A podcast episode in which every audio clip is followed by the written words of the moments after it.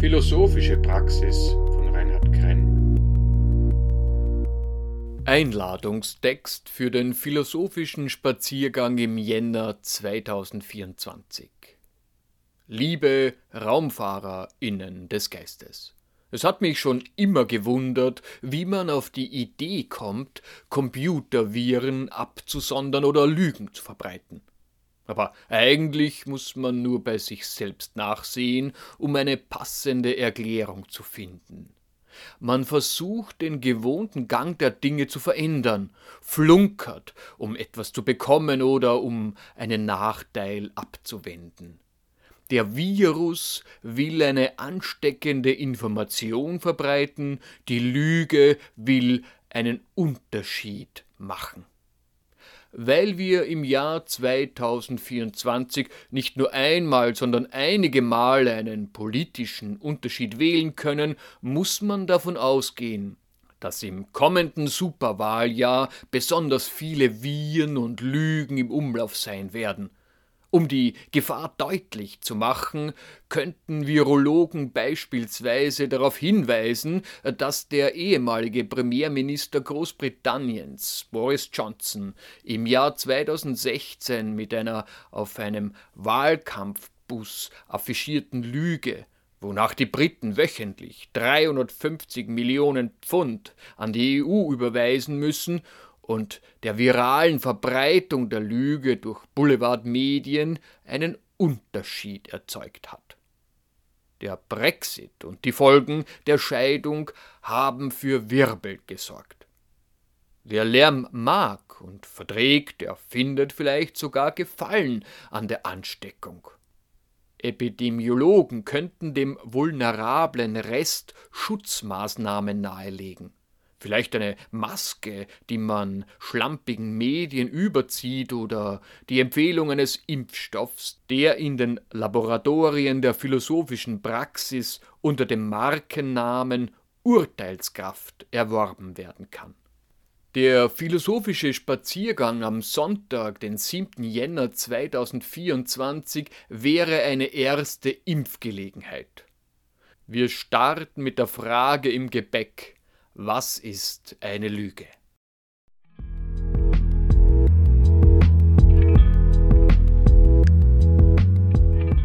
Was ist eine Lüge? Man sagt, Lügen hätten kurze Beine, aber man selbst braucht jedenfalls längere, um dem Phänomen der Lüge hinterherzukommen. Denn die Lüge hat es eilig, sie will Beute machen, sie will etwas haben, einen Vorteil oder Gewinn. Und gleich zu Beginn stellte ein Teilnehmer fest, dass der Welt Wagen und Pflug, Lug und Betrug sind. Evolution bedeutet auch die Entwicklung von Mechanismen der Lüge und Täuschung, die sich in einer Rüstungsspirale zwischen Räuber und Beute zeigt, sowie einer raffinierten Erfindungs- und Verführungsgabe, die es schafft, andere für sich arbeiten zu lassen.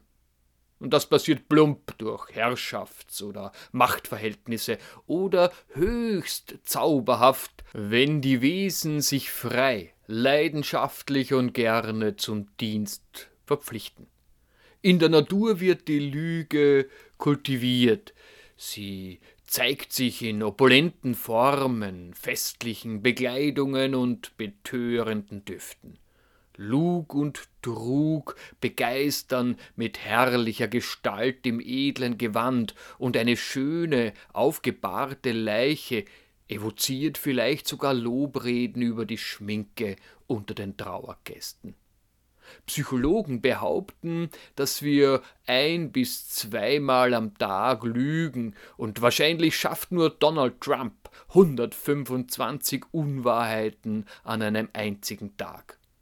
Sechs Jahre später lebt er noch immer und läuft frei herum. Warum sollten Lügen also bedenklich sein? Und warum empfiehlt die philosophische Praxis eine Impfung durch Urteilskraft? Dieser Impfstoff ist äh, mühsam zu applizieren und hat eine lebensbegleitende Auffrischung nötig. Ein philosophischer Spaziergang reicht vielleicht nicht einmal für eine erste Grundimmunisierung, weil allzu viele Menschen in demokratisch organisierten Staaten glauben, die Meinungsfreiheit sei das höchste Gut. Daher zirkuliert das Lügenvirus frei herum. Viren im Allgemeinen und der Lügenvirus im Speziellen bekommen vom Wirt immer eine Antwort, sobald sie sein Haus betreten. Es gibt Lügen, die werden als Festgäste behandelt, und zwar immer dann, wenn der menschliche Wirt mehr haben will und mit dem Eintritt der Lügen zum Grundbesitzer wird. Er hat jetzt einen Grund für seinen Willen. Dem Tier geht es um den Selbsterhalt, der Mensch hingegen möchte sich steigern. Überall, wo ein Veränderungs- und Steigerungswille vorhanden ist, werden die dazu passenden Lügen herzlichst begrüßt. Seit der Neuzeit, als eine strenge katholische Kirche den Willen nicht mehr richtig festzurren konnte, errichtet sich der Wille sein eigenes Himmelsreich auf Erden. Ein entfesselter Wille will eher noch das Nichts wollen als Nichtwollen, erfährt man in Friedrich Nietzsches Götzendämmerung. Wo zeigt sich das? In Rosenkriegen, im totalen Krieg, im Selbstmord. Tiere sind zu diesen Übersteigerungen des Willens nicht fähig. Nur der Mensch vermag einen Willen mit genug Abstand zum Selbsterhaltungstrieb aus dem Nichts zu erschaffen und kann Lügen als Festgäste empfangen, obwohl sie seinen Untergang bewirken. Der Wille findet, Notfalls erfindet er sich seinen Grund selbst. Alles ist möglich, alles geht.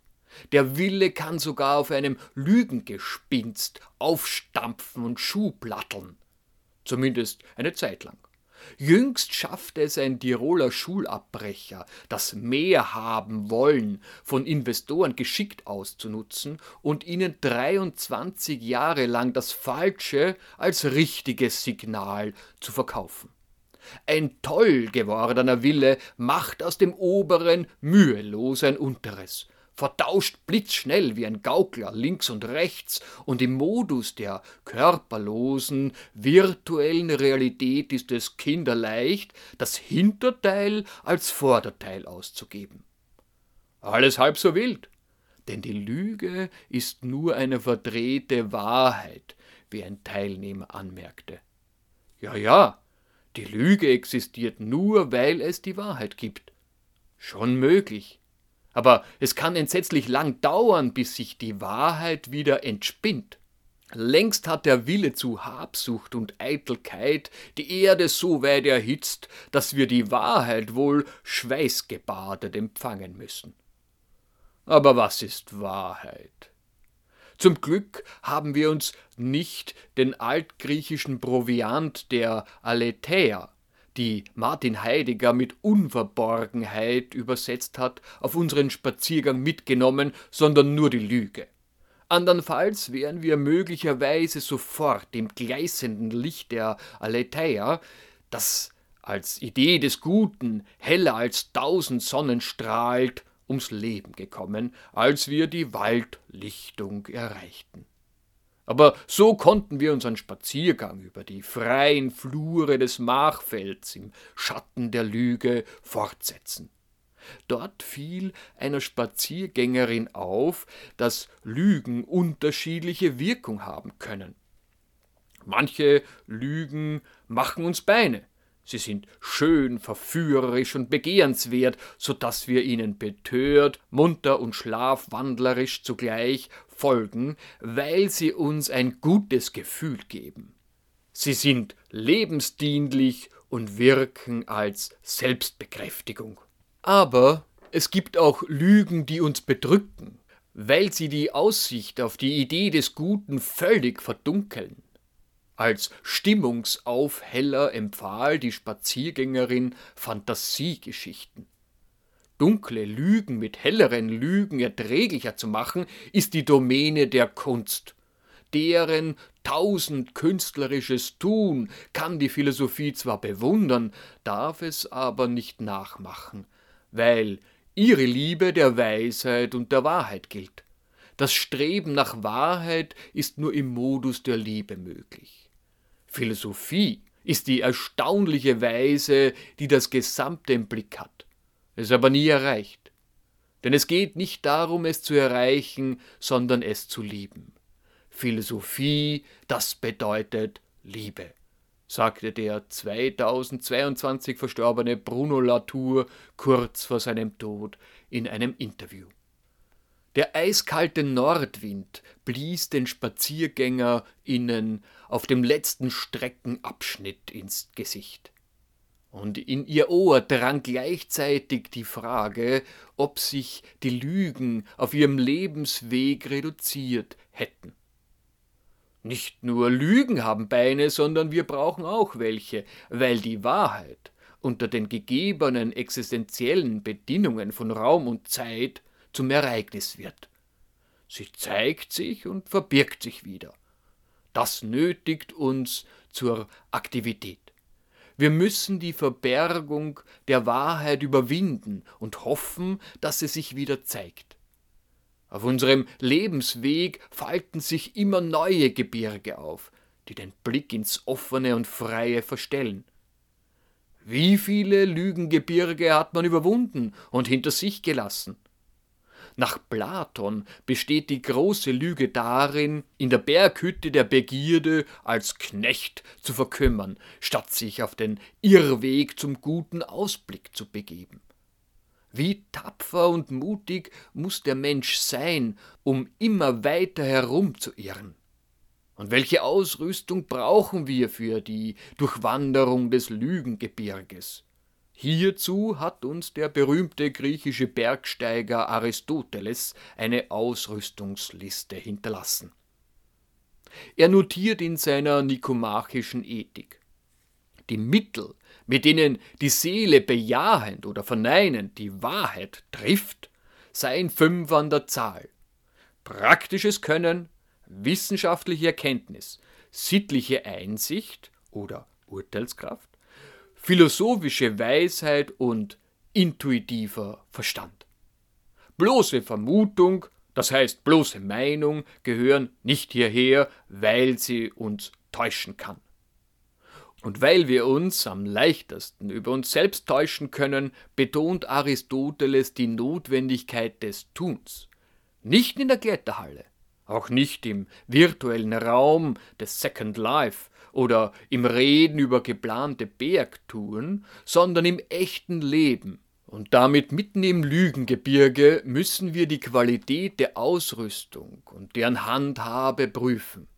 Nur in der Praxis des Scheiterns zeigt sich, wo wir dazulernen müssen, um die Lüge zu überwinden und einen Blick ins Freie zu erhaschen.